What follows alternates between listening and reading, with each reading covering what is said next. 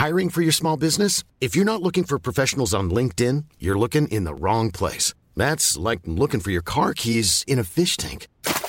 LinkedIn helps you hire professionals you can't find anywhere else, even those who aren't actively searching for a new job but might be open to the perfect role. In a given month, over 70% of LinkedIn users don't even visit other leading job sites. So start looking in the right place. With LinkedIn, you can hire professionals like a professional. Post your free job on linkedin.com/people slash people today.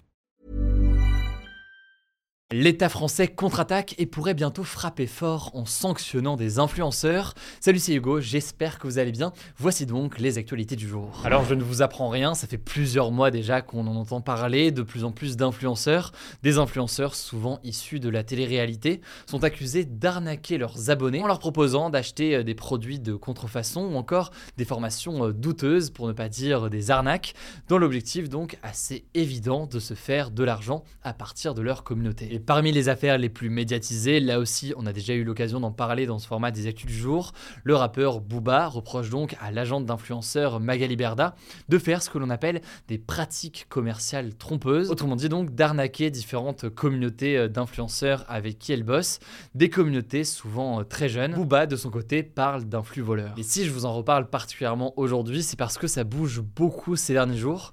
En fait, pour la première fois en France, plusieurs plaintes viennent d'être déposées par des dizaines de victimes contre des influenceurs pour escroquerie en bande organisée ou encore abus de confiance. Et je ne vais pas vous donner le détail de toutes les plaintes, de toutes les accusations, mais il y a plusieurs pratiques qui sont euh, dans le viseur de l'État ou de la justice. Alors première pratique, on en a déjà beaucoup parlé, donc je ne vais pas m'étendre là-dessus, mais c'est ce que l'on appelle le dropshipping.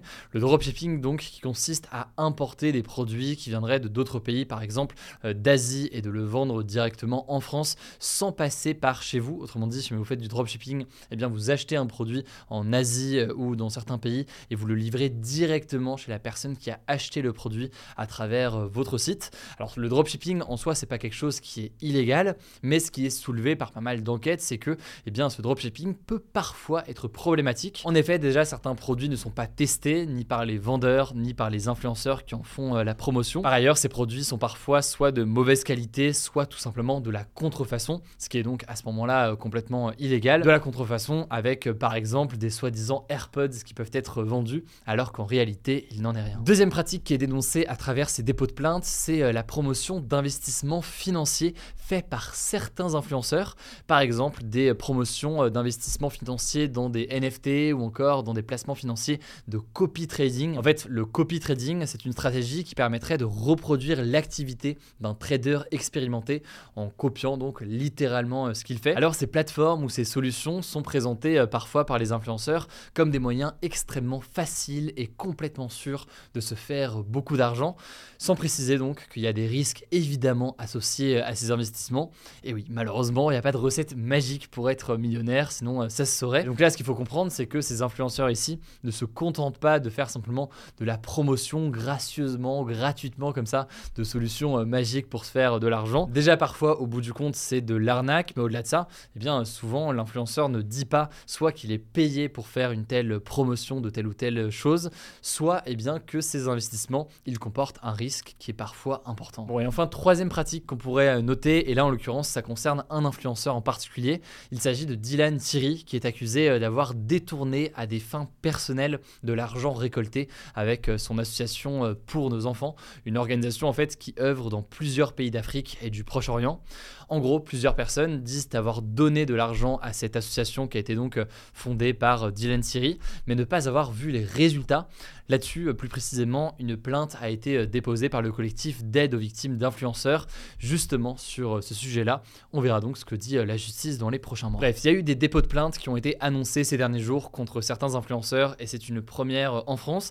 Mais en l'occurrence, ça ne s'arrête pas là, puisqu'il y a deux choses intéressantes à souligner.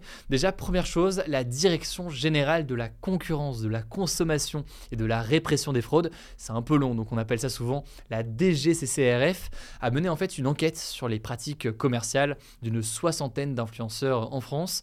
Et selon cette enquête, eh bien, plus de 60% de ces influenceurs ne respectent pas complètement la loi. L'un des éléments qui revient souvent, c'est le fait que pas mal de créateurs de contenu ne disent pas clairement quand ils font un partenariat. En gros, ils vont parler d'un produit sans dire que c'est fait en collaboration rémunérée ou de façon sponsorisée avec la marque en question. Troisième chose qu'il faut noter, en plus des dépôts de plainte et en plus donc de cette enquête de la DGCCRF, c'est que eh bien, le gouvernement français veut avancer et travailler sur ce sujet-là. Je vous passe tous les détails là-dessus, mais il pourrait donc y avoir à terme une loi sur le sujet. C'est mené en ce moment avec des discussions par le ministère de l'économie. Et d'ailleurs là-dessus, le ministère de l'économie a ouvert jusqu'au 31 janvier un site, un site en fait qui a pour objectif de prendre les retours tout simplement des Français sur le sujet. Si jamais ça vous intéresse, je vous mets le lien directement en description. Mais ce qu'on voit donc, c'est que tout ça commence à évoluer un peu ces derniers jours concernant la législation et la régulation du travail des influenceurs. Après, évidemment, quand on parle d'influenceurs aujourd'hui, c'est un très vaste mot qui recouvre des réalités souvent très très différentes. On aura l'occasion dans tous les cas d'en reparler. Je vous laisse avec Paul pour les actualités en bref. Merci Hugo. Salut à tous. Première actu, Emmanuel Macron a reçu ce dimanche le président allemand Olaf Scholz à Paris.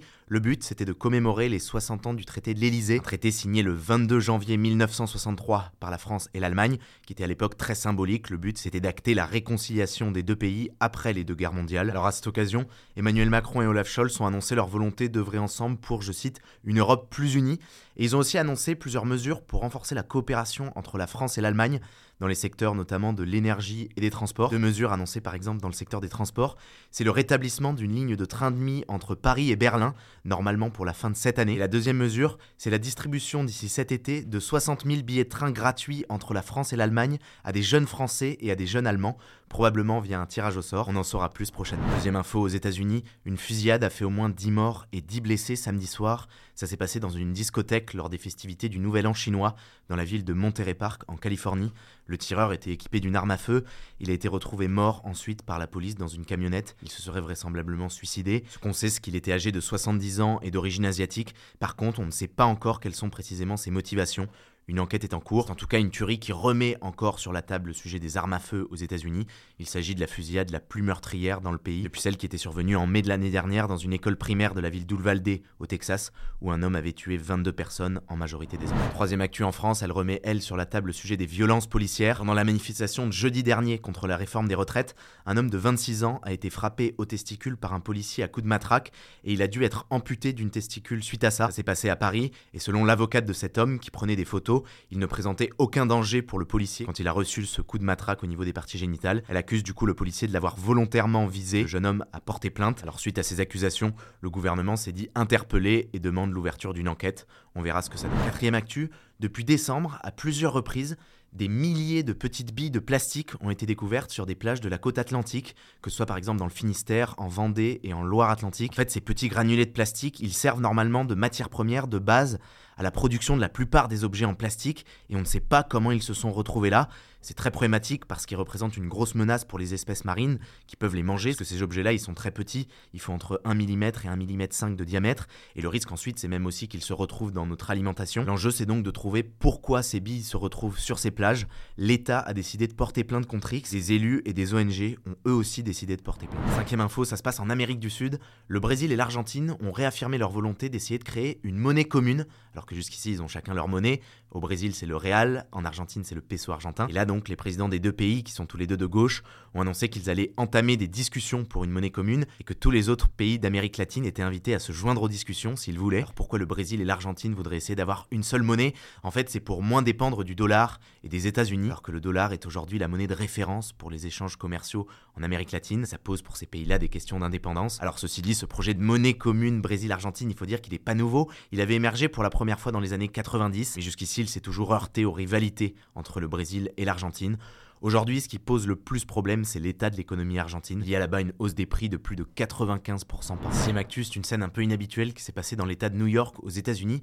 Là-bas, la police a réussi à identifier le responsable d'un meurtre survenu il y a 29 ans grâce à Netflix. En fait, en regardant une série sur des crimes non résolus, une femme s'est rendue compte que son ex-petite amie pourrait vraisemblablement être le tueur, que ça correspondait exactement à plusieurs détails de sa vie à l'époque. Elle a raconté tout ça aux enquêteurs et ça a permis de résoudre l'enquête grâce ensuite à des analyses ADN. Le truc par contre, c'est que le meurtrier s'est suicidé pendant l'enquête. On termine avec une dernière info, c'est un événement dans le monde de la musique.